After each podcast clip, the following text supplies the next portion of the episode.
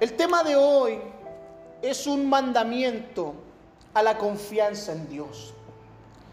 Si hay algo que hoy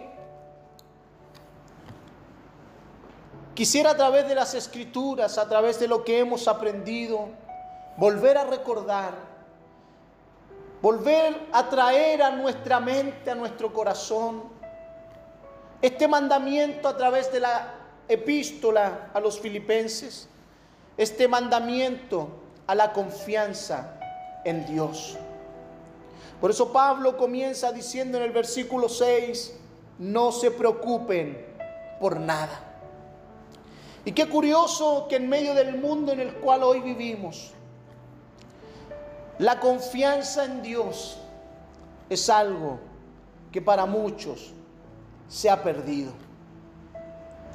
Mucha gente dice que confía en Dios, pero vive como quiere, hace las cosas a su manera, vive alejado de la voluntad de Dios, pero dice que confía en Dios.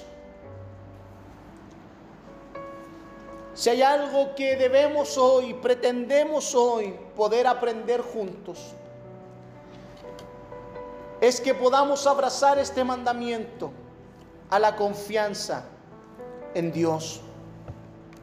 Hermanos y amigos que nos están viendo, quizás nos verán durante la semana, debemos recordar que en los versículos 4 al 5 que hemos estado observando, que estuvimos viendo anteriormente, Pablo nos ha dado a, a conocer verdades que son trascendentales para la vida cristiana, las cuales son cualidades que demuestran una vida estable en el Señor.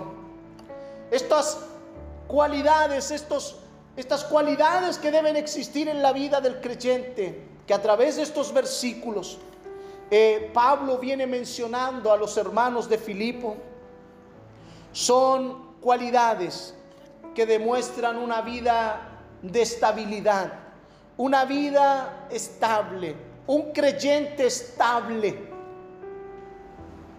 en el Señor. Y hermanos, todos los discípulos de Cristo debemos llenarnos de esta estabilidad en la vida cristiana. Es un deber, no es una opción. Si usted y yo nos decimos llamar cristianos, nos decimos llamar discípulos de Cristo, debemos nosotros considerar estos, estas instrucciones, estos deberes, como una responsabilidad a adquirir en nuestras vidas, en nuestro andar, en nuestro caminar en el Evangelio. ¿Cuáles han sido los mandamientos instruidos por Dios a través de la vida del apóstol Pablo para la iglesia en los versículos que les mencioné? El primer, eh, la primera instrucción, el primer mandamiento es un llamado al gozo ininterrumpido. Estuvimos hablando semanas atrás acerca de ese gozo ininterrumpido que debe llenarse el creyente, de que debe habitar en la vida del creyente. También debemos nosotros llenarnos de una gentileza que sea notoria a todos. Una gentileza diferente a la gentileza que pueda manifestar una buena persona. Un creyente debe manifestar una gentileza santa, una gentileza del cielo, una gentileza basada en las instrucciones de la palabra del Señor. Una gentileza que lo hace distinto a los demás. No porque sea él especial, no porque la persona tenga algo distinto, sino porque lo que practica y obedece es lo que hace lo hace ser diferente. Y, el tercer punto que hoy queremos compartir, que hoy veremos en esta tarde, es un llamado a no estar ansiosos, a no preocuparnos por nada. más bien oremos por todo. Y creo que para muchos cuando estamos viviendo situaciones complicadas, situaciones adversas que son de gran eh, complicación, de gran peso en nuestra vida, que alguien venga y me diga, no te preocupes por nada, en cambio ora por todo, puede sonar como un insulto o como una falta de comprensión. Pero qué bueno, porque cuando yo me preguntaba esto, me respondía a la misma vez, qué bueno que no lo digo yo. Es la palabra de Dios la que nos manda a no preocuparnos por nada, a no afanarnos, a no sentirnos ansiosos, a no preocuparnos por nada. Más bien, porque eso no quiere decir de que las preocupaciones van a desaparecer, que las preocupaciones dejarán de existir al yo decirme a mí mismo, no hay dolor, no, no pasa nada. No, no, no, no, no, no pienso en esto y no está ocurriendo. No. Pablo no nos está diciendo eso. Pablo lo que nos está diciendo es que reemplacemos esas preocupaciones que ocupan nuestra mente y centremos nuestra mente en lo verdaderamente relevante, importante y decidor en medio de las preocupaciones, que es orar. ¿Y por qué orar? Porque al Dios que oramos es el que puede hacer todo distinto.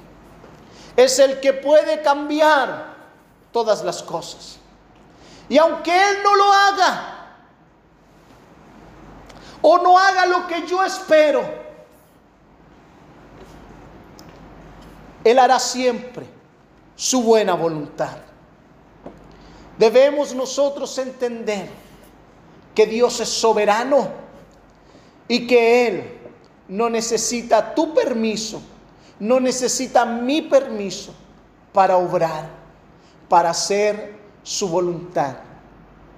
Sea que ésta nos duela, sea que ésta nos traiga algún quebranto, algún dolor. Dios es soberano. Y cuando entendemos aquello y estamos en Cristo, los creyentes podemos experimentar esa paz que sobrepasa el entendimiento. Hermanos, las instrucciones, los mandatos de Dios vienen a la vida del creyente para cuidar nuestra mente. Debemos notar que estamos ante una serie de ordenanzas ordenanzas prácticas para la vida evangélica, cuyas ordenanzas son las evidencias de una vida discipular. Estas instrucciones son instrucciones que todo discípulo debe practicar en su vida, que todo discípulo debe procurar vivir en su vida. El apóstol Pablo estaba altamente interesado que los filipenses, sus hermanos de la iglesia y todas las iglesias del Señor comprendieran y practicaran cada una de estas instrucciones que Pablo menciona a lo largo de su carta. Hermanos, si el apóstol Pablo estuviese en nuestros días, estaría una y otra vez repitiendo las mismas cosas a los creyentes porque ellas son una salvaguarda para nuestras almas. Hermanos, no porque esto lo hayamos enseñado, lo hayamos, compartido anteriormente, no podemos hacerlo hoy. No podemos nosotros frente a la palabra del Señor decir, bueno, esto yo ya lo oí y no necesito volver a escucharlo, porque sería lamentable tal actitud frente a la palabra del Señor. Si hay algo que Pablo entendía muy bien, que en medio de la repetición los creyentes podían tener y podían alcanzar una mejor comprensión de las verdades espirituales.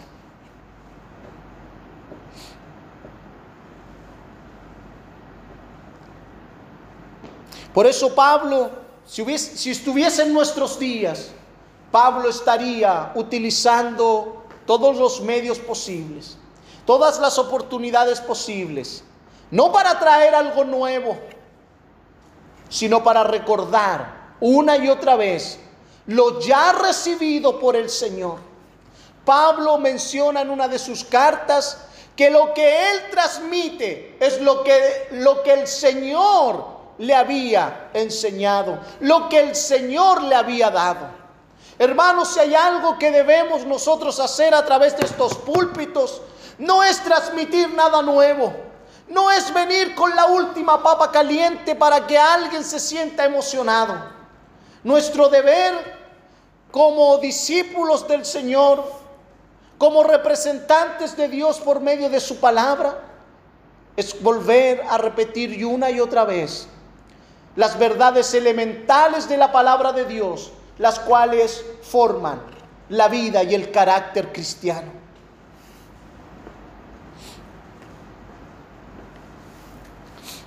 Por eso la repetición de las escrituras son una salvaguarda para nuestras almas. Son una salvaguarda para nuestras almas que reciben estas instrucciones. Por eso Pablo les dice a los filipenses, allí en el capítulo 3, versículo 1, mis amados hermanos, pase lo que pase, alégrense en el Señor. Nunca me canso de repetirles las mismas cosas y lo hago para proteger su fe.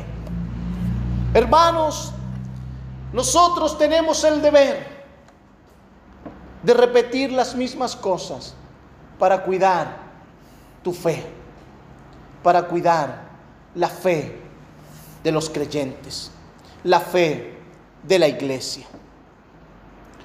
Pase lo que pase, hermanos, los creyentes debemos alegrarnos. Y Pablo lo sabía muy bien. Así como Pablo también sabía muy bien la importancia de volver a repetir las cosas que ya había dicho una y otra vez. Hermanos, yo quisiera, para que pudiéramos entender este término, y el énfasis correcto que Pablo eh, le da a salvaguardar la fe de los creyentes, al repetirle las mismas instrucciones, tiene una importancia vital para la vida cristiana, ya que son instrucciones divinas las que salvan nuestra vida del peligro de las preocupaciones. Hermanos, las instrucciones divinas tienen el propósito de, de salvaguardar nuestra vida de fe, de los peligros, de los afanes, de las preocupaciones.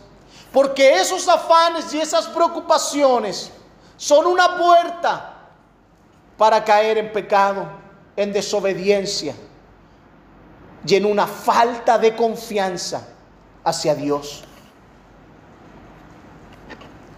Yo quisiera ejemplificarlo de la siguiente manera. Es como estar en alta mar, a la deriva, flotando allí en el mar sin flotador, con el riesgo inminente de morir ahogado. Y lo único que podría permitir que pudiéramos salvarnos en alta mar de morir sería un salvavidas, un flotador para así poder mantenernos a flote en medio de alta mar.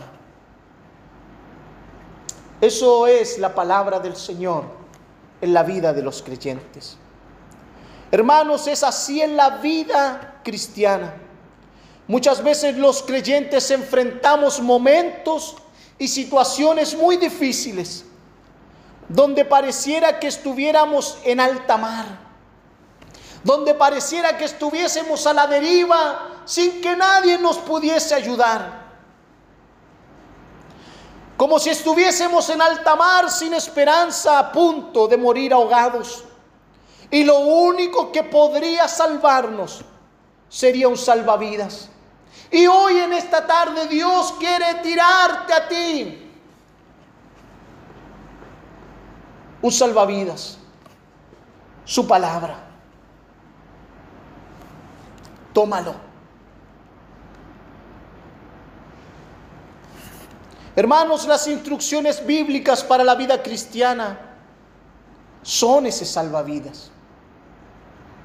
Hay muchos que cuando se encuentran frente a las instrucciones bíblicas, se encuentran con algo que es desagradable para su vida de pecado. No consideran que las instrucciones de Dios son vitales para su vida. Aún la dureza del corazón llega a ser tan grande que aún en los momentos más difíciles no consideran la palabra de Dios como algo necesario para sus vidas.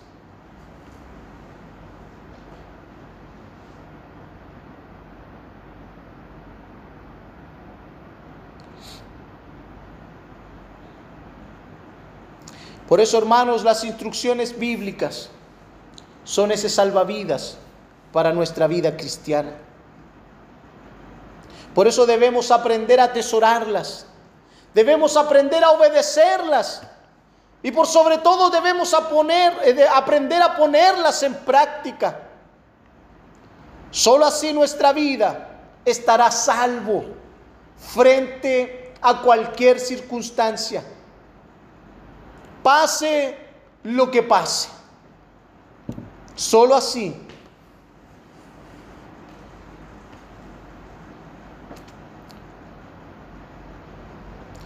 Pero para aquel creyente que no tiene en su vida estas salvaguardas, que ha desestimado la palabra de Dios, que ha desestimado las instrucciones de Dios para su vida, que no ha guardado las instrucciones bíblicas, que no están grabadas en su corazón, ese creyente vivirá una vida como estar flotando en medio del mar, corriendo el riesgo de morir ahogado. Por eso, hermanos, las instrucciones son una salvaguarda para nuestra vida de fe. Porque las instrucciones de Dios procuran cuidar nuestra mente, nuestros corazones, nuestra fe. Es por ello que muchos creyentes que están con una vida dispuesta, hay muchos creyentes que están dispuestos a las escrituras. Son creyentes que van llenando su mente de la palabra de Dios y que pueden echar mano a las numerosas instrucciones impartidas por Dios por medio de su palabra. Una vida cuyas instrucciones divinas atesora y graba en su corazón y mente. Solo así ese creyente podrá enfrentar lo que sea. Solo así ese creyente podrá enfrentar lo que sea. Cuando ese creyente ha tomado la palabra de Dios y la ha guardado, la ha atesorado y la ha grabado en su mente y en su corazón. Solo así ese creyente podrá enfrentar lo que sea. Le podrá suceder lo que sea. Pero cuánto pero cuenta con la palabra de Dios, la cual es como su salvavidas. Pero hay algo que debemos tener presente ante este salvavidas para que este salvavidas funcione. porque alguien podría malentenderme a lo que yo le estoy explicando. Bueno, es solo tener la palabra de Dios grabada en la mente, es suficiente. No, mi hermano, no, mi amigo. Hay muchas personas que se saben la Biblia, como diríamos, de pe a pa, de tapa a tapa. Y viven vidas desastrosas. Porque no es simplemente tener un conocimiento intelectual de las escrituras, sino que es que ese conocimiento intelectual de las escrituras afecte tu alma afecte tu ser.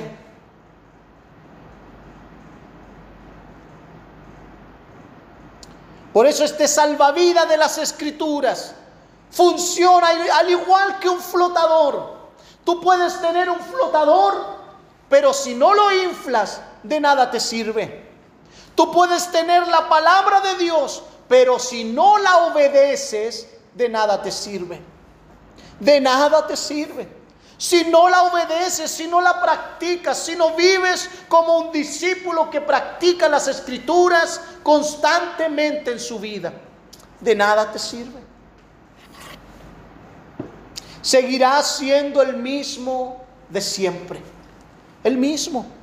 No habrán cambios, no habrán frutos dignos por eso hay muchos creyentes que viven engañados en el Evangelio. Llevan 20, 30, 40 años en el Evangelio y siguen siendo los mismos que el primer día entraron por esas puertas. Porque simplemente se acostumbraron y cambiaron ciertas conductas de vida. Se reformaron de ciertas conductas de vidas y encontraron en un lugar llamado iglesia un buen grupo de gente agradable en donde poder establecerse y sentirse acompañados. Sin duda la iglesia es eso, pero el Evangelio de Cristo es otra cosa. El Evangelio transforma el alma, la mente y el corazón. Por eso Juan el Bautista cuando predicaba llamaba a los hombres a que cambiaran su manera de pensar y a la vez cambiaran su manera de vivir. Porque hermano, amigo, lo que tú piensas, lo que está llena tu mente, determinará lo que tú harás.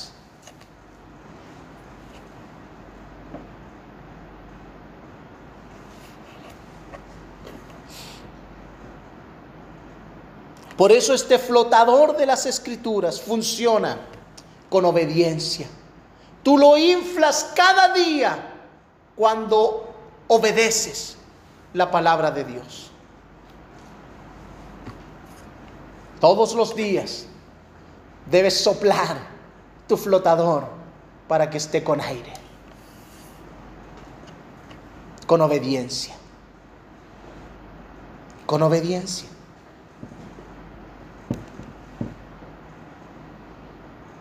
Es con obediencia a las escrituras.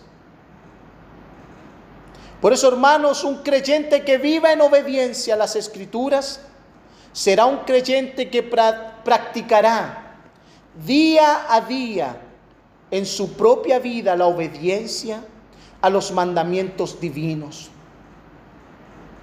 Por esta razón, hermanos, escúcheme bien lo que le voy a decir una mejor comprensión acerca de las escrituras debe producir en nosotros una vida discipular de excelencia para Cristo. Se lo voy a volver a repetir. Una mejor comprensión acerca de las escrituras debe producir en nosotros una vida discipular de excelencia para Cristo. Hermanos, una mejor comprensión de las escrituras debe producir mejores discípulos de Cristo. Mejores discípulos de Cristo.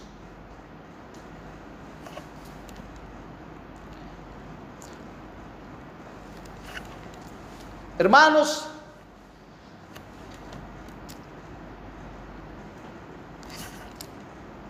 Pablo nos da luces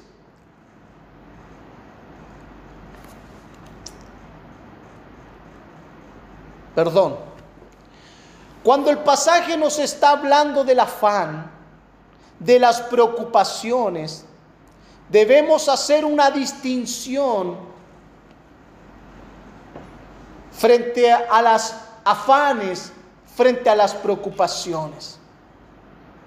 Y quiero que me entienda bien lo que le quiero explicar. No siempre que la escritura, que la palabra de Dios habla acerca del afán o las preocupaciones, lo hace con una connotación negativa, sino que también lo hace con una connotación positiva. Es por ello que debemos distinguir que existen dos clases de afanes en la vida para la vida de un incrédulo existe solo una clase de afán. Para la vida de un inconverso, de alguien que no está en Cristo, existe solo una clase de afán. Pero en la vida cristiana pueden existir dos clases de afanes. Y Pablo nos da luces de uno de esos afanes que son vistos de una manera positiva y hasta agradable a los ojos de Dios. Mira, acompáñeme allá a Filipenses capítulo 2, versículo 20.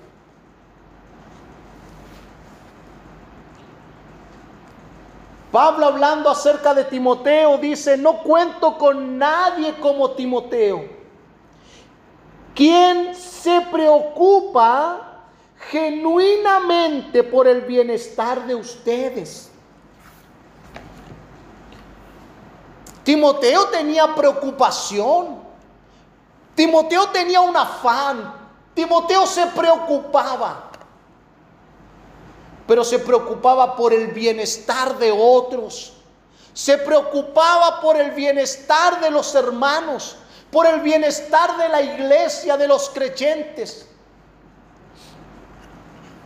Por eso, como decía al comienzo, Existen afanes, existen preocupaciones que son positivas y hasta agradables a los ojos de Dios. Por eso Pablo nos habla de Timoteo como teniendo una virtud en esta área.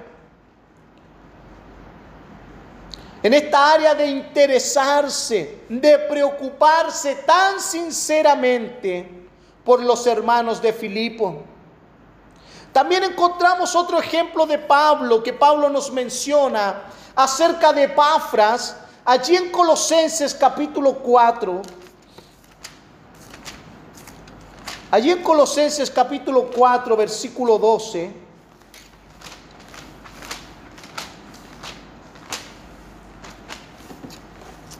Pablo habla acerca de Epafras y habla algo muy hermoso de lo cual nosotros debemos llenarnos y debemos imitar en nuestra vida cristiana. Versículo 12. Les manda saludos Epafra, un miembro de la misma comunidad de fe que ustedes y siervo de Cristo Jesús siempre ora con fervor por ustedes y le pide a Dios que los fortalezca y perfeccione y les dé la plena confianza de que están cumpliendo toda la voluntad de Dios. Puedo asegurarles, dice Pablo, que Él ora intensamente por ustedes y también por los creyentes en la Odisea y en Irápolis. ¿Qué hombre era Epafras? Un hombre de oración. Un hombre que había tomado en sus hombros la carga, la preocupación por la vida de los creyentes. Epafras se preocupaba por cada uno de sus hermanos. Y no solamente se preocupaba pensando y sentándose allí a meditar, ¿qué será de la vida de fulano? ¿Qué será la vida de sutano? ¿Estarán bien o no estarán bien? Epafra era un hombre de oración, de intercesión por la vida de sus hermanos.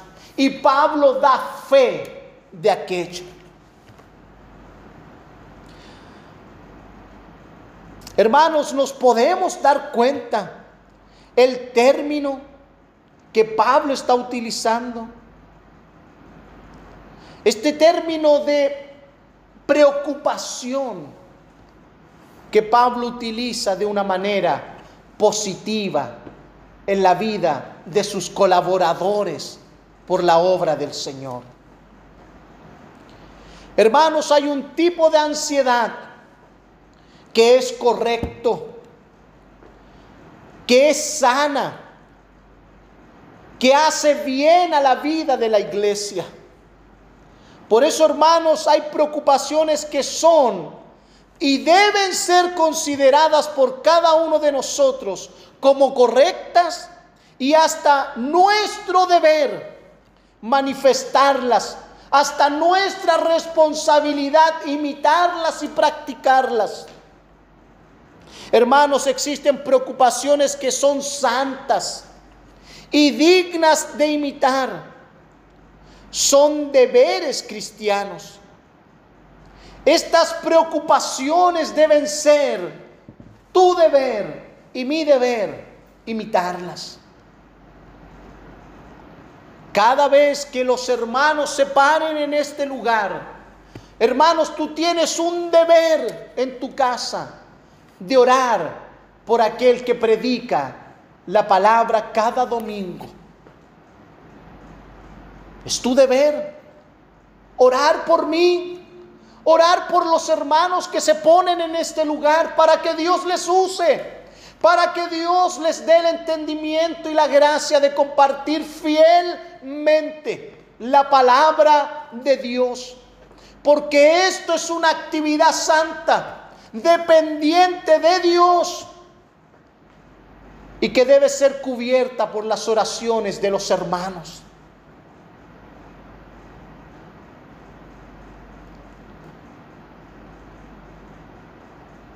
Y así como usted en casa ora por recibir una palabra de Dios, también debemos orar por tener una buena disposición al oírla para recibirla. Son deberes cristianos, ocupaciones y preocupaciones que deben existir en la vida cristiana.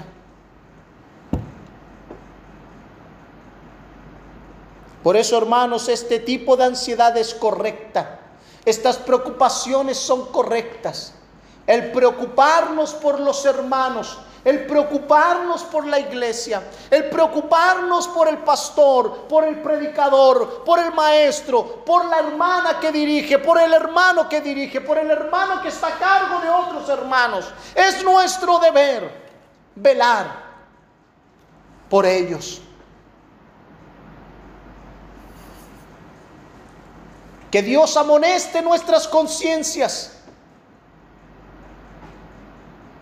¿Cuánto estamos orando por la vida de aquellos que Dios ha puesto delante de tu vida? Somos todos hermanos, pero tenemos deberes y responsabilidades distintas, las cuales deben ser dirigidas, sustentadas en el Señor.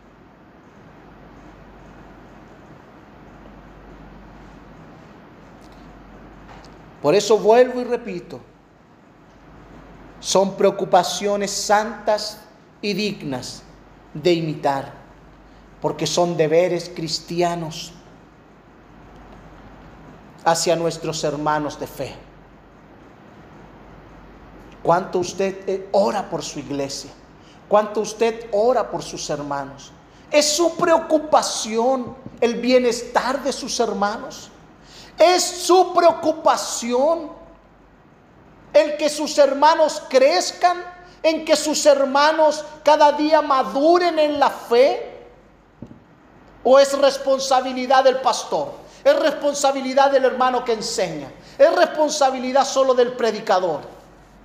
No, mi hermano. Es un deber cristiano orar e imitar estos buenos ejemplos que nos menciona Pablo a través de la vida de Timoteo y de Epafras, por si usted no lo conocía. Epafras.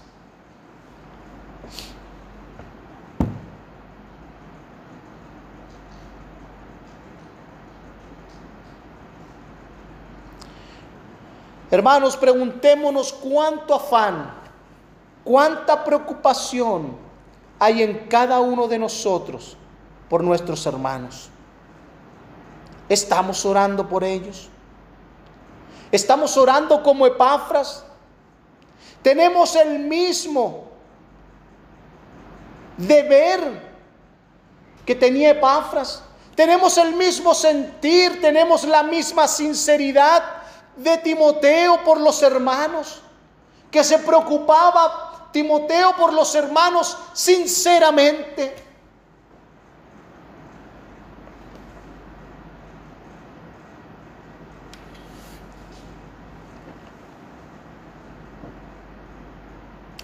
Si hay algo por lo cual debemos preocuparnos, es por nuestros hermanos, orando por ellos, amonestarlos a que crezcan y maduren en su fe, que exista la misma preocupación de Pablo, que existía en Pablo esta misma preocupación por los creyentes. Pablo manifestó esto como si fuese un dolor de parto en llegar a ver a Cristo formado en la vida de los hermanos. Hermanos, estamos sintiendo ese dolor, estamos sintiendo esas mismas cosas que sentía el apóstol Pablo por nuestros hermanos. Caminamos en el Evangelio de esta manera santa. Caminamos en el Evangelio de esta manera digna y agradable a los ojos de Dios. Es una buena pregunta que solo tú puedes responder.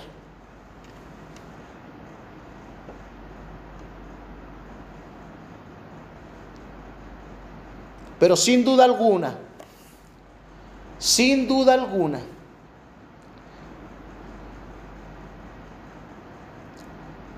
nuestras responsabilidades y deberes que quizás nadie te las ha dado delante de los demás, pero tú las has asumido como un deber cristiano. Será recompensada en el tribunal de Cristo. Hermanos, un día todo será revelado. Por eso, hermanos, acumulemos tesoros hagamos crecer nuestra cuenta, porque un día recibiremos el justo galardón que Cristo mismo nos dará. Seremos galardonados por Cristo.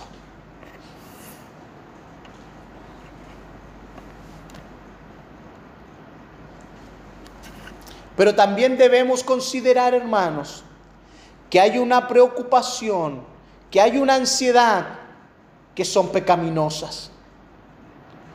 Porque son nada más ni nada menos que la falta de fe.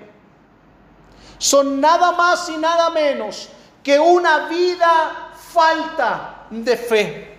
Una desconfianza en Dios. Porque si hay algo que es la falta de fe, es una desconfianza en Dios.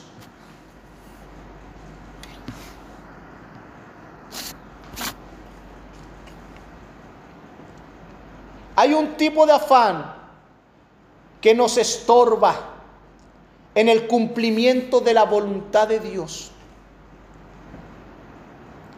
Y ese afán que nos estorba en el cumplimiento de la voluntad de Dios se concentra por medio de las circunstancias. Son afanes que radican que nuestra vida se mueve de acuerdo a las circunstancias. Es esa clase de afán que nos paraliza y nos impide entregarnos a las actividades verdaderamente productivas de la vida cristiana. Hermanos, nos paralizan los afanes, ciertos afanes, y debemos estar conscientes de aquello para tener cuidado de esos afanes, que son muy sutiles. Los afanes son sutiles. Por eso Pablo dice que debemos llenar nuestra mente de la palabra, llenar nuestra mente de las instrucciones divinas, porque solo ellas nos cuidan, nos mantienen a salvo de los pensamientos negativos que provocan los afanes y las preocupaciones de esta vida.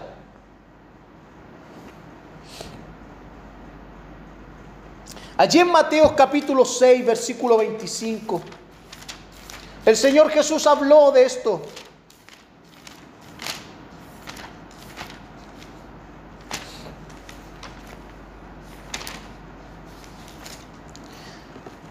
Allí en Mateo capítulo 6, versículo 25 al 30.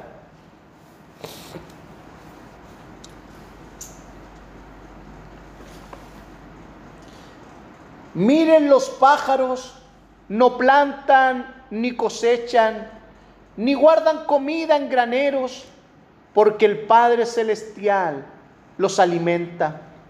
Y no son ustedes más, y no son ustedes para Él mucho más valiosos que ellos.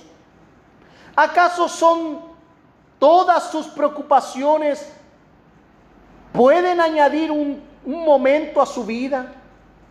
¿Acaso en todas sus preocupaciones pueden añadir un solo momento a su vida? ¿Y por qué se preocupan por la ropa? Miren cómo crecen los lirios del campo. No trabajan ni cosechan su ropa. Sin embargo, ni Salomón con toda su gloria se vistió tan hermoso como ellos. Si Dios cuida de manera tan maravillosa a las flores silvestres que hoy están y mañana se echan al fuego, tengan por seguro que cuidará de ustedes.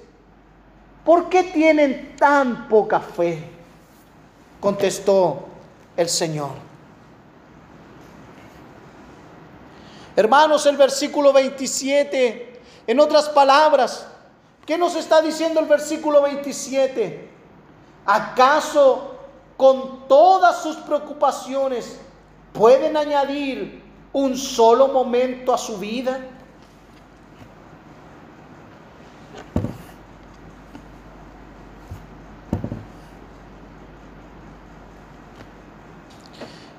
Si hay algo que nos quiere decir el texto,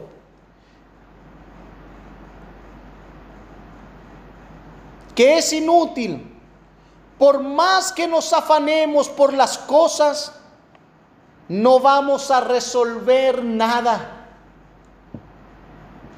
Eso es lo que el texto nos quiere decir. Que por más que tú te afanes, que por más que tú te preocupes, no podrás resolver nada. Nada.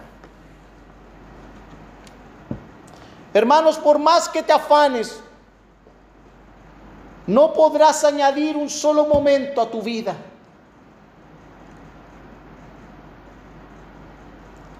Y el versículo 30 nos muestra el problema de los afanes, el problema que existen las preocupaciones y nos llevan a pecar cuando somos arrastrados por el afán. El versículo 30 dice, Si Dios cuida de manera tan maravillosa a las flores silvestres que hoy están y mañana se echan al fuego, tengan por seguro que cuidará de ustedes. ¿Por qué tienen tan poca fe? Hermanos, el afán y las preocupaciones no es nada más que falta de fe, una falta de confianza en Dios. Si la palabra de Dios me dice que Dios cuida de las aves, que Dios cuida de las aves, ¿acaso tú y yo no valemos más que eso? Nos dice el Señor. Pero cuando nosotros nos dejamos arrastrar por el afán, nos dejamos arrastrar por las preocupaciones y queremos nosotros buscar la forma de salir de aquello, en el fondo lo que hemos hecho es desconfiar de la providencia divina, es desconfiar de Dios mismo. Es una falta de fe, una falta de confianza en Dios. Los afanes nos impiden entregarnos, entregar nuestras vidas a lo verdaderamente productivo. La falta de fe, como dice nuestro tema de hoy, un llamado a la confianza en Dios.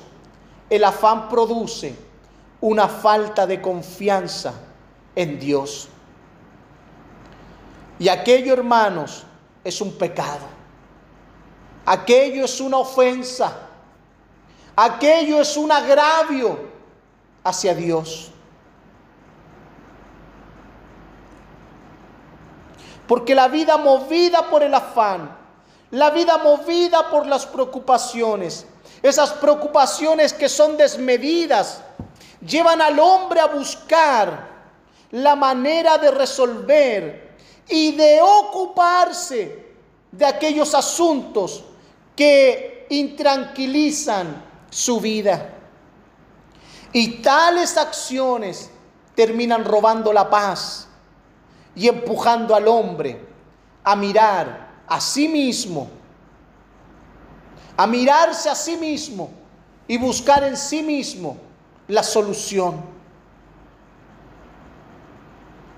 También el afán te llevará a mirar a tu alrededor en cómo encontrar, en cómo tú puedes hallar la manera de que lo que te rodea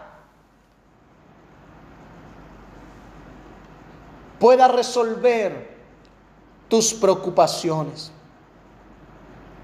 Queridos hermanos, tal acción debe buscar resolver las preocupaciones por nuestros propios medios. Tal acción en la vida nos llevará a buscar, nos llevará a resolver las preocupaciones por nuestros propios medios. Y eso nos ha dejado y nos ha puesto en el lugar de dejar de contemplar al Señor como el todo suficiente. Por eso es una falta de confianza en Dios dejarse arrastrar por los afanes y las preocupaciones de la vida.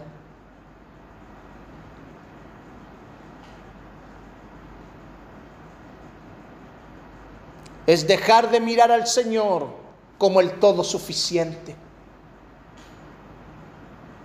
Nos ha llevado a dejar de depender de Dios en todas las cosas y hemos caído en una falta de confianza en Dios. Hermanos, los afanes desmedidos, esos afanes en los cuales los creyentes y las personas se afanan en las cosas de este mundo, terminan separándonos de Dios. Hermanos, preguntémonos, ¿Qué bien puede traernos el afán a nuestra vida? ¿Qué bien? ¿Acaso el afán puede traernos algo beneficioso a nuestra vida? ¿Qué beneficio podemos encontrar en ese afán o en esas preocupaciones que nos inquietan? ¿Hallaremos algún beneficio el afanarnos y llenarnos de preocupaciones?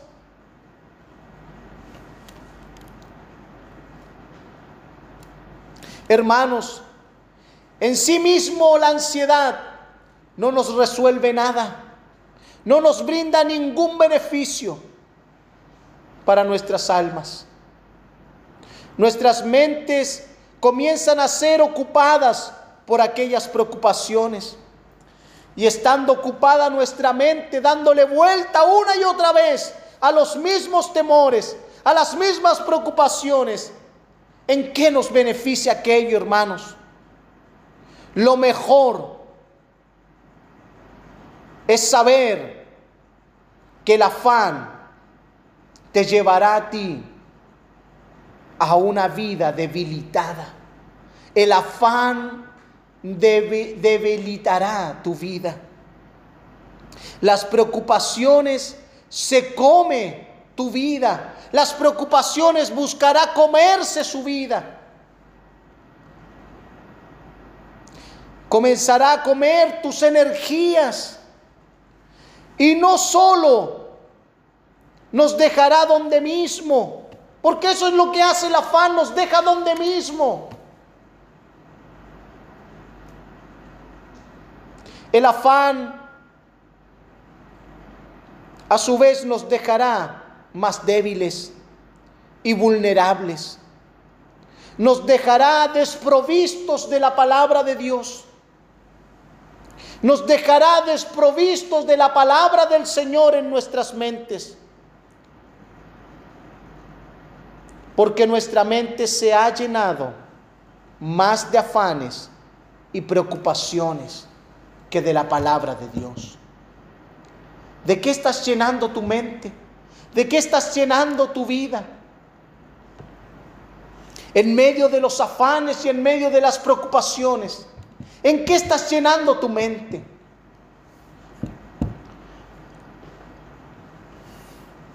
Hermanos, los afanes, las preocupaciones nos quitan la energía que debimos haber utilizado para otras cosas, como para orar.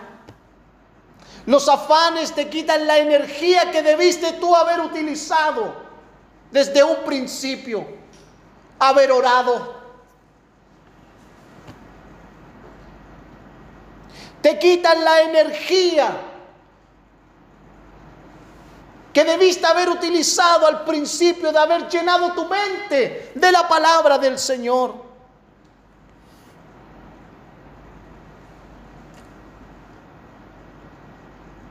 También la ansiedad, hermanos, nos indispone, nos irrita.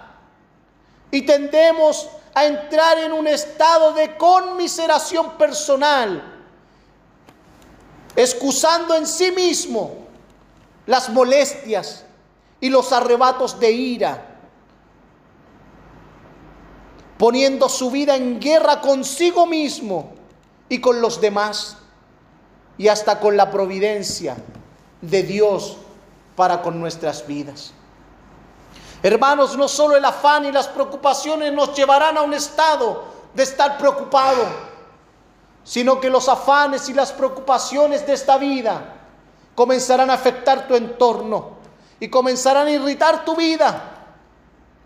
Comenzarán a provocar en ti una guerra, un conflicto con otros. Estarás tan irritado que hasta lo más mínimo tendrás una mala reacción con tu esposo, con tu esposa, con tus hijos, con tus hermanos. Porque tu corazón se ha llenado de preocupaciones. Y terminarás diciendo, yo soy una víctima. La gente debe comprenderme a mí. Yo soy el que está mal. Las preocupaciones te llevarán a un estado desastroso.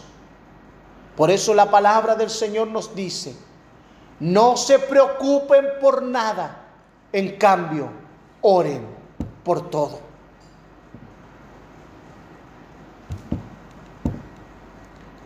Las preocupaciones nos llevarán a dudar de la providencia divina. ¿Por qué me ocurrió esto? ¿Acaso Dios no podía haberme librado de esto? ¿Acaso Dios no podía haber cambiado esto? Y comienza a haber una guerra entre tú y Dios. Como creyendo que tú, como que si Dios debiese darte cuenta de lo que Él hace. Cuando Él es soberano y nosotros somos su creación. Pero el problema del hombre es que ha invertido los papeles y el creado quiere que el que lo creó se subordine a lo creado.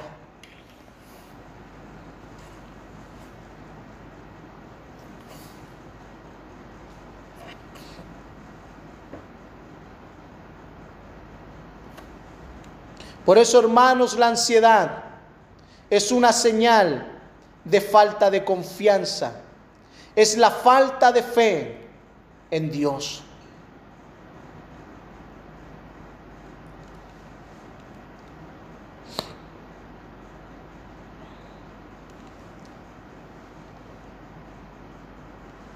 Por ejemplo, le quiero poner un ejemplo.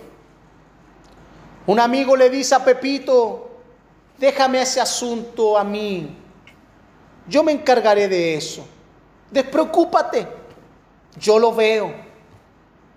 Pero luego vemos a Pepito ansioso si es que el asunto está hecho o no.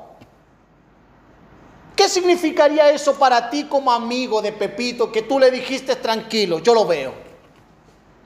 ¿Qué significaría para ti al ver a Pepito tan preocupado? Tú le dirías a Pepito, si yo te dije que lo haría y que tenías que despreocuparte de eso, tú le dirías eso a Pepito. Pero Pepito en su afán, su Pepito en su falta de confianza para con su amigo, con su actuar, le está diciendo que no lo veía capaz que no creía que tendría la responsabilidad y la capacidad de poder hacerlo. ¿Cuál sería la razón de esa desconfianza de Pepito? Su propio afán, que no le permite esperar. Porque si hay algo que provoca el afán, es el mal de no aprender a esperar en Dios. Pepito estaba tan afanado que no podía esperar en que su amigo hiciera lo que le había dicho que iba a hacer.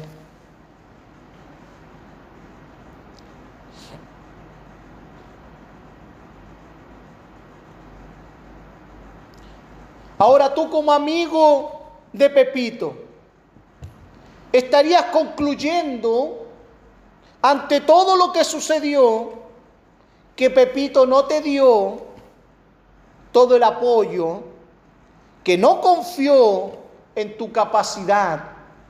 ¿Estarías allí? En esa posición, Pepito no confió en mí.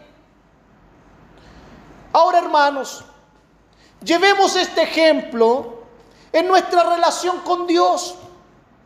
¿Acaso Dios no tiene la capacidad de resolver aquello que te preocupa? ¿Qué diríamos nosotros? Claro que sí, diríamos sí, yo creo que Dios tiene el poder, que Dios tiene la capacidad de resolver las cosas. Él puede hacerla y resolver lo que a mí me preocupa.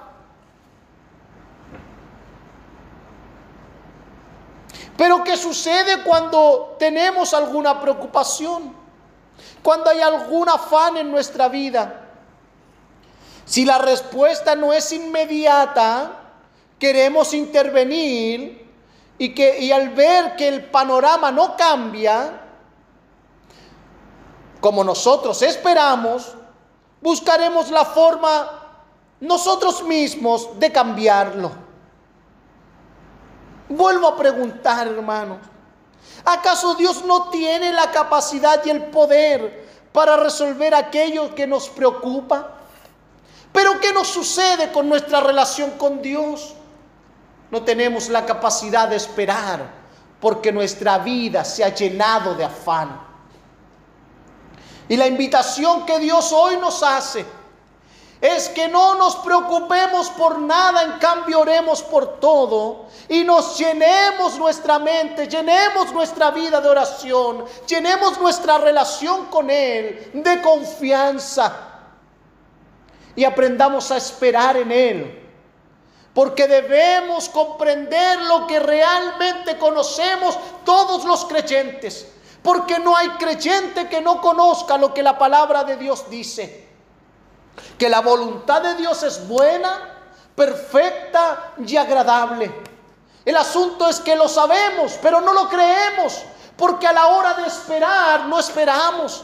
A la hora de ir a la oración, no estamos orando confiando en que Él tiene una voluntad buena, perfecta y agradable, sino que oramos en busca de nuestra propia voluntad. Y como nuestra propia voluntad no es alcanzada, buscamos los medios para alcanzarla. Y abandonamos a Dios. Y damos un paso de desconfianza cuando comenzamos nosotros a pretender a resolver las cosas por nuestra propia cuenta.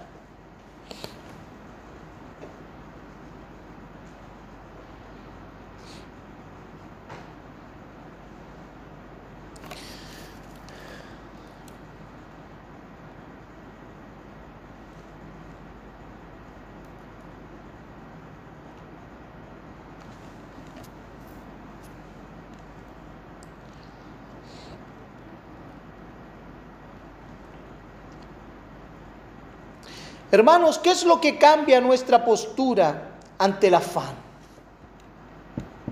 Es una vida constante de oración. Si hay algo que cambia nuestra postura frente a los afanes de la vida, que si hay algo que cambia nuestra postura frente a las preocupaciones de la vida, es la oración.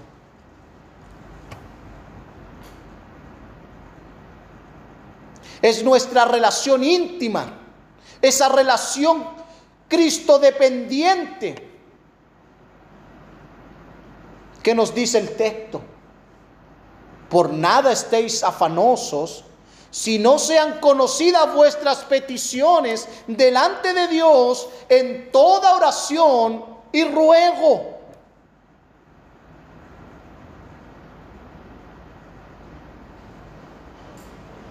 Hermanos, ¿cuál es el remedio ante el afán? Descubramos, entendamos que el remedio ante el afán, ante las preocupaciones, es una vida de oración. Es una vida de oración. Y debemos aprender aquello. Debemos aprender a orar. Debemos aprender a buscar al Señor, a depender de Él, porque eso, hermanos, es el remedio al afán, es el remedio a las preocupaciones.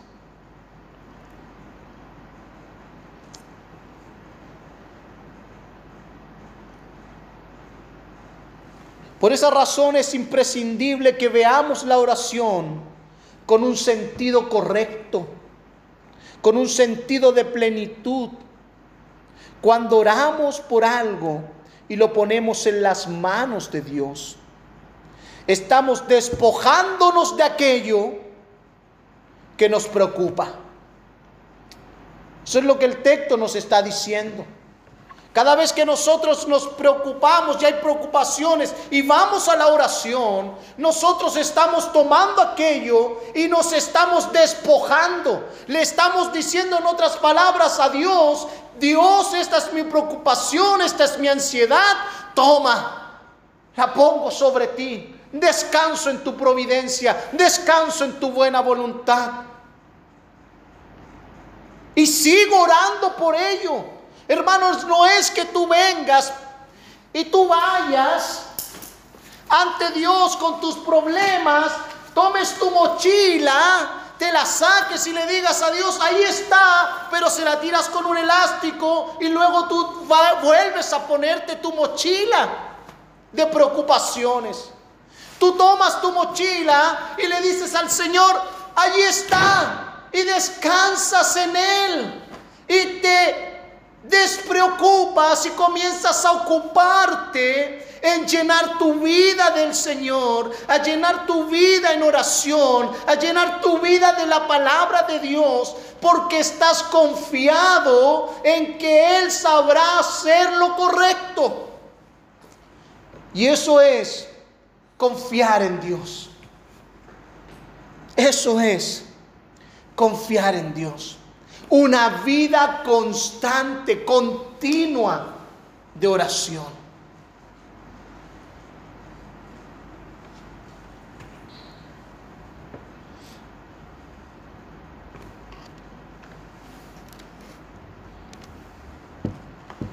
Por eso el remedio ante el afán, ante las preocupaciones, es una vida de oración. Es una vida de oración. Por eso se hace imprescindible que veamos la oración con un sentido correcto. Debemos orar correctamente delante de Dios. ¿Cómo vemos la oración correctamente? Cuando yo soy constante en aquello. Cuando yo soy constante. No cuando simplemente, bueno, esto está tan complicado que voy a ir a orar. Luego que oré me pierdo un mes, dos semanas, meses de la oración. Eso no es confiar en Dios. Es cuando tú vives en la oración. Cuando tu vida es una vida de oración. Eso es confiar en Dios. Eso es esperar en Dios.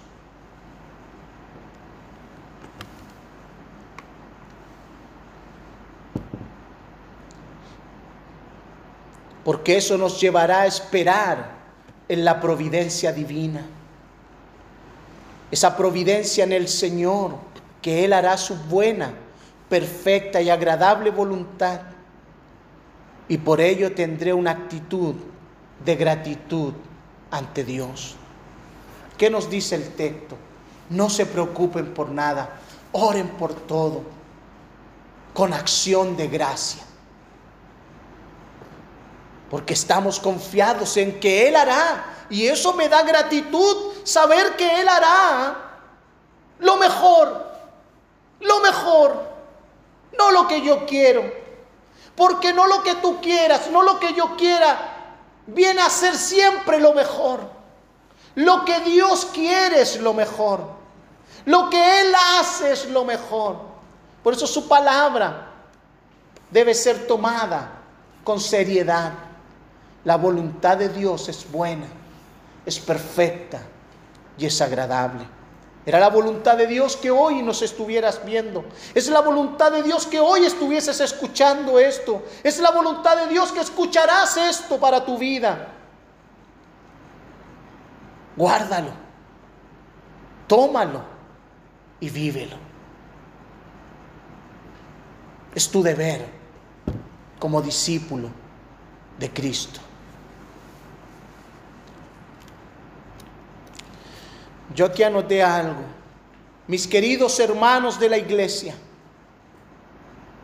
ustedes me han escuchado decir en reiteradas ocasiones, usted puede faltar a cualquier asunto de este mundo, pero no puede faltar a la oración congregacional. Hermanos, cuando en nuestra vida faltamos a la oración congregacional, faltaremos a la oración personal. Y no me diga, es que yo oro en casa, porque es una mentira aquello. Si usted ora en casa, esa misma oración en casa lo llevará a orar con sus hermanos. Si usted no viene a orar con sus hermanos es porque usted no ora en casa y está en un gran peligro. Está haciendo su vida expuesta a los afanes y preocupaciones de esta vida.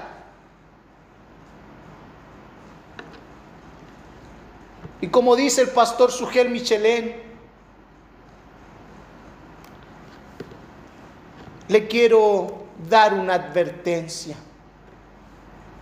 Quizás tu vida no está en Cristo. Porque si tú no amas lo que Cristo ama, debes preguntarte si estás en Él. Debes preguntarte por el bien de tu alma. Porque todo aquel que está en Cristo ama lo que Cristo ama. Y Cristo ama su iglesia. Porque Él dio su vida por ella. Si tú no amas estar con tus hermanos, si tú no amas pasar tiempo en oración con tus hermanos, si tú no amas pasar tiempo con tus hermanos en el, en el aprendizaje de las escrituras, hazte esta pregunta. ¿Estaré en Cristo? ¿Realmente? ¿O simplemente me estoy engañando?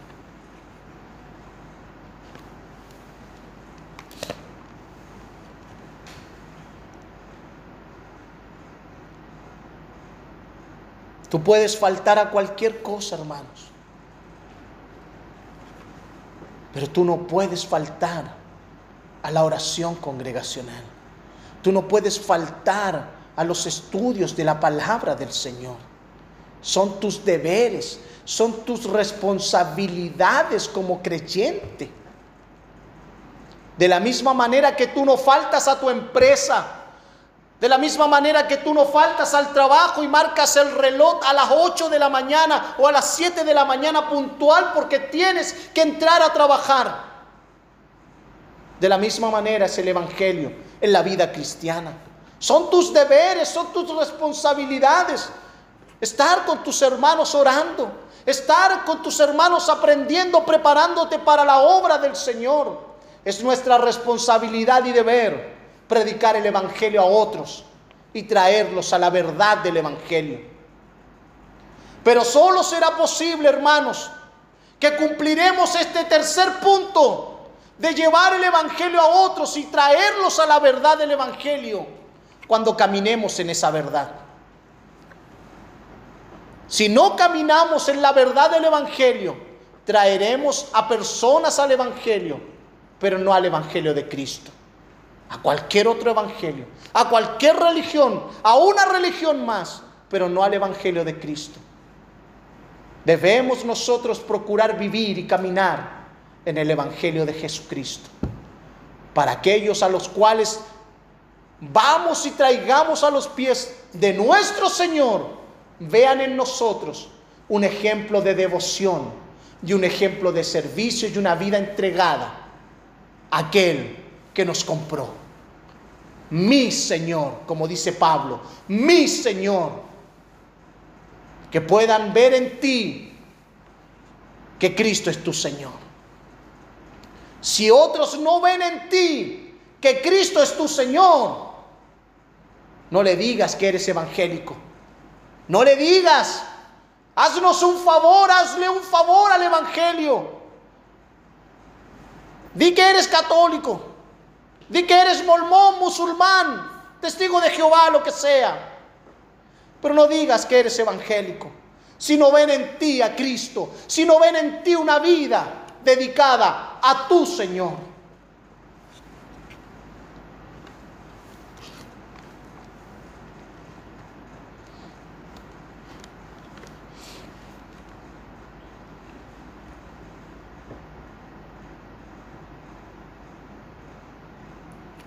Cuando faltamos a los medios de gracias,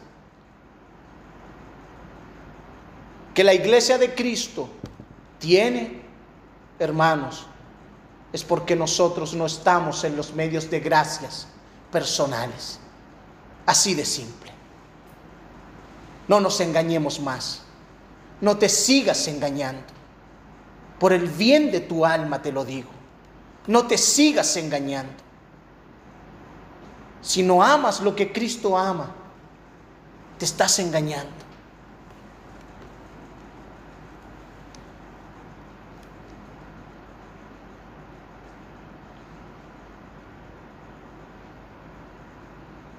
Hermanos, si cualquier asunto de esta vida te es más importante que venir a tu cita con Dios, con todos los santos, a orar al Señor y tener comunión unos con otros,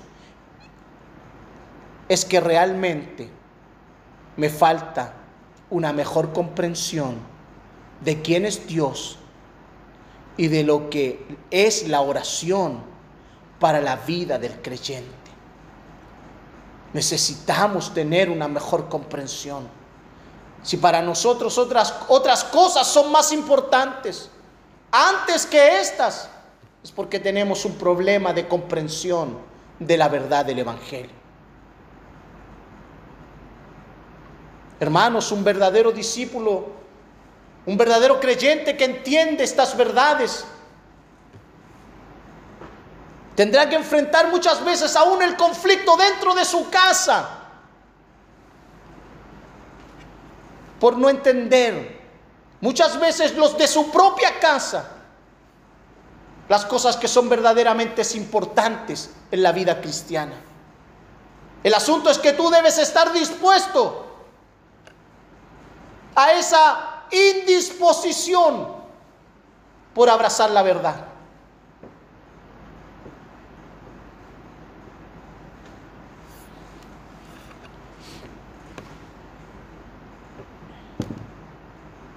Hermanos, el contraste de la oración ante el afán es que depositamos toda nuestra ansiedad ante Dios y solo nos limitamos a lo que debemos hacer. Poner todo en las manos de Dios, eso es tener un sentido pleno, completo acerca de quién es Dios y de la importancia para la vida de un creyente, de una iglesia, el orar. Hermanos, quiero terminar con este texto en Mateo capítulo 11, versículo 28 al 30.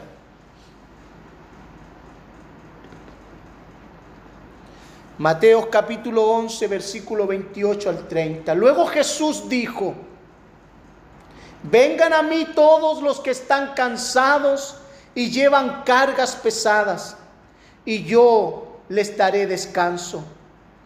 Pónganse mi yugo, déjenme enseñarles, porque yo soy humilde y tierno de corazón, y encontrarán descanso para el alma, pues mi yugo es fácil de llevar y la carga que les doy es liviana.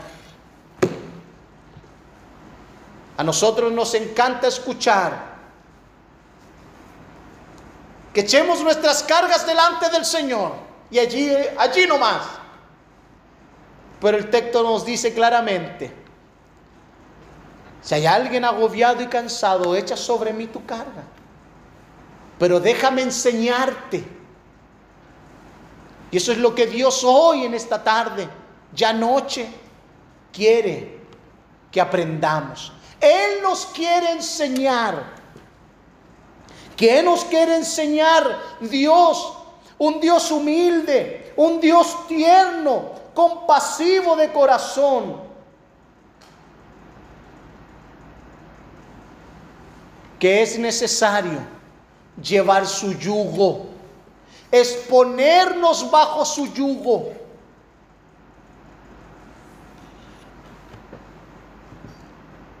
Hermanos, hallaremos descanso cuando nos pongamos debajo del yugo de Cristo, en el yugo de Cristo. Y como todos sabemos, un yugo es para dos. Todavía no he visto, y si existe no lo conozco, pero no he visto un yugo que sea para uno. El yugo es para dos. Y tenemos que nosotros entender que en ese yugo ya está Cristo. Porque es su yugo, no el tuyo, no el mío. Es el yugo de Cristo en donde nosotros nos ponemos bajo su yugo. Y el yugo es de Él.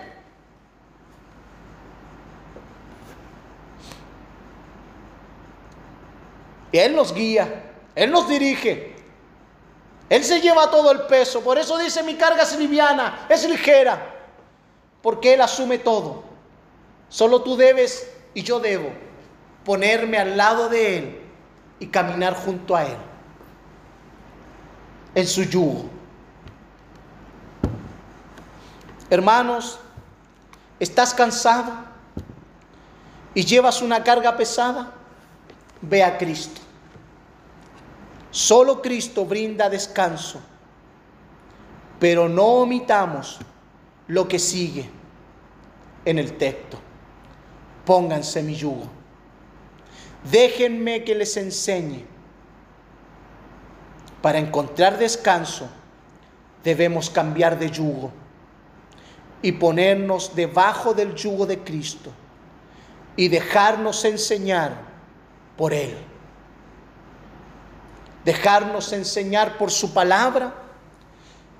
Solo así, y solo así, hermanos, hallaremos descanso para nuestras almas. ¿Estás cansado? ¿No tienes fuerza? Ponte debajo del yugo de Cristo y déjate enseñar por Él. Déjate guiar por Él y hallarás descanso para tu alma. Ven a Cristo y experimentarás esa paz que sobrepasa todo entendimiento. Entonces, hermanos, la vida del discípulo cristiano debe estar llena de plenitud ante los afanes y preocupaciones porque el discípulo cristiano sabe y hace lo que debe hacer, orar y confiar en la providencia divina.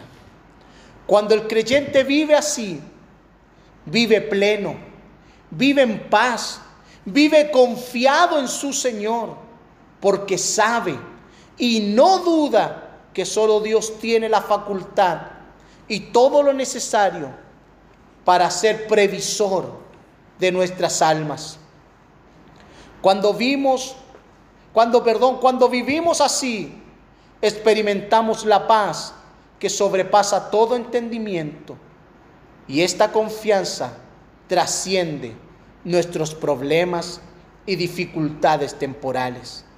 Hermanos, una vida de oración forma discípulos estables Hermanos, el punto de la vida de oración no es que le demos a conocer a Dios las cosas porque Él no las sabe. Ese no es el punto de la vida de oración. Orar como diciéndole, Señor, te voy a contar lo que quizás tú no sabes. No, hermanos. Ese no es el punto de la oración. El punto de la oración es que Dios quiere oír de nuestros propios labios. Dios quiere vernos depositando toda nuestra confianza en Él y en nadie más. Por eso nos manda a orar sin cesar, porque ese, esa es la finalidad de la oración. No es que le contemos a Dios algo que Él no sepa, sino porque Dios quiere oírnos y quiere vernos depositando en Él toda nuestra confianza y en nadie más.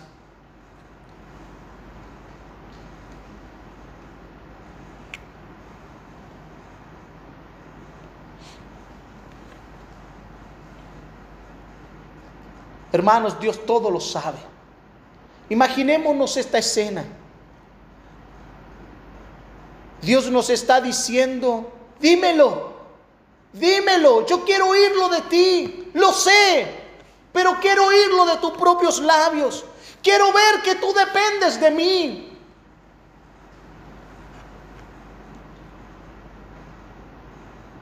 Dime tu oración, dime cuál es tu ansiedad, dime cuál es tu carga, dime cuál es tu afán, dime qué tienes, qué tienes que te, te tiene tan intranquilo, dímelo. Yo quiero oírlo de tus labios.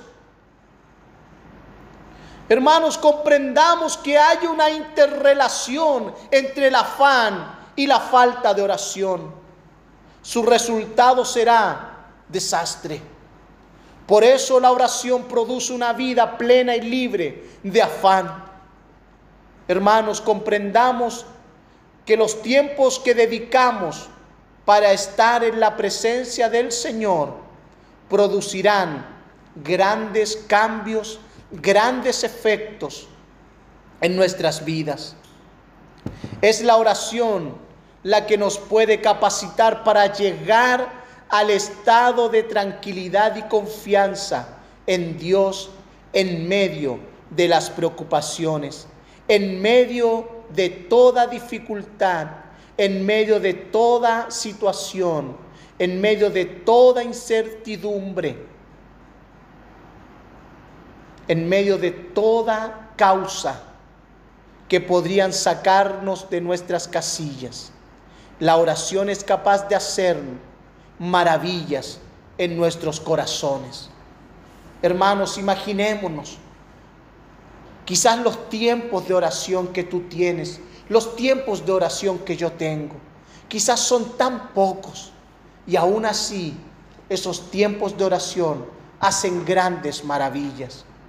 ¿Cuánto más debemos redoblar nuestros tiempos de oración, nuestra vida de oración? para ver que cada día Dios haga más y más obras maravillosas en cada uno de nosotros. Redoblemos, esforcémonos por redoblar y dedicar tiempo en la presencia del Señor. Hermanos, el hecho de estar orando produce y producirá cambios increíbles en nuestras almas. Es eso lo que nos quiere decir este texto a cada uno de nosotros. Me gusta mucho cómo alguien expresa esta idea y dijo lo siguiente, la ansiedad no puede continuar respirando fácilmente en una atmósfera cargada de oración. Se ahoga la ansiedad no encuentra espacio ni lugar en el alma de un discípulo que ora.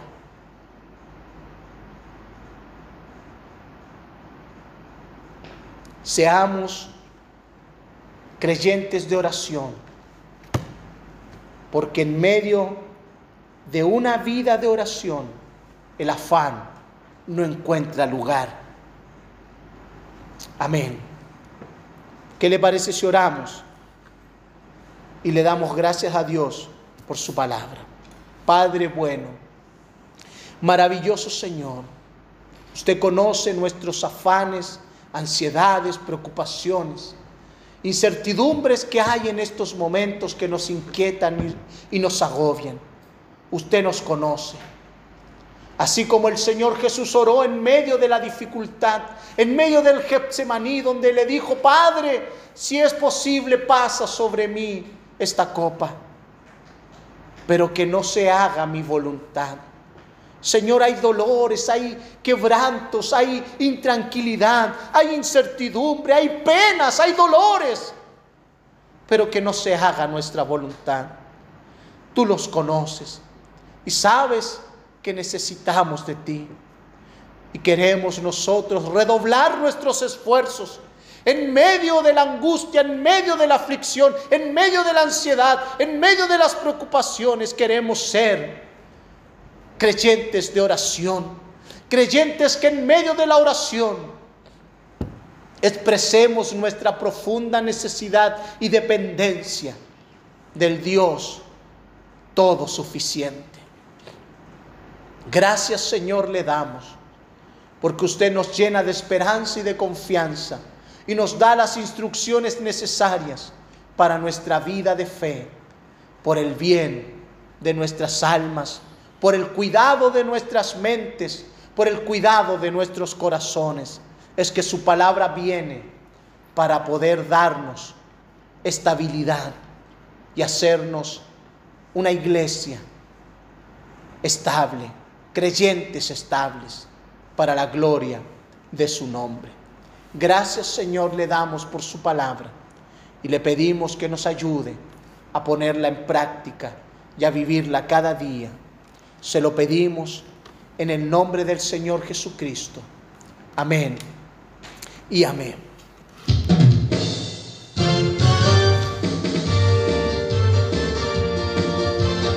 Amén, así es Señor.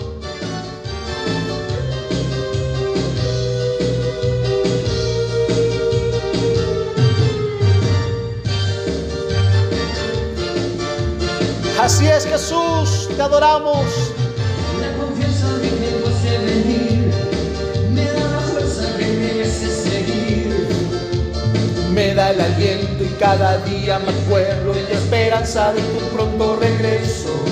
Ya no me importa lo que pueda venir, si en esa espera tengo que seguir. Mis ojos pondré solo en ti, hasta el día que tú has de venir. No dejaré de alabar, no dejaré de amar, no dejaré de confiar en tu gran amor. No dejaré yo de amar, no dejaré yo de amar, no dejaré de confiar en tu gran amor, en tu gran amor.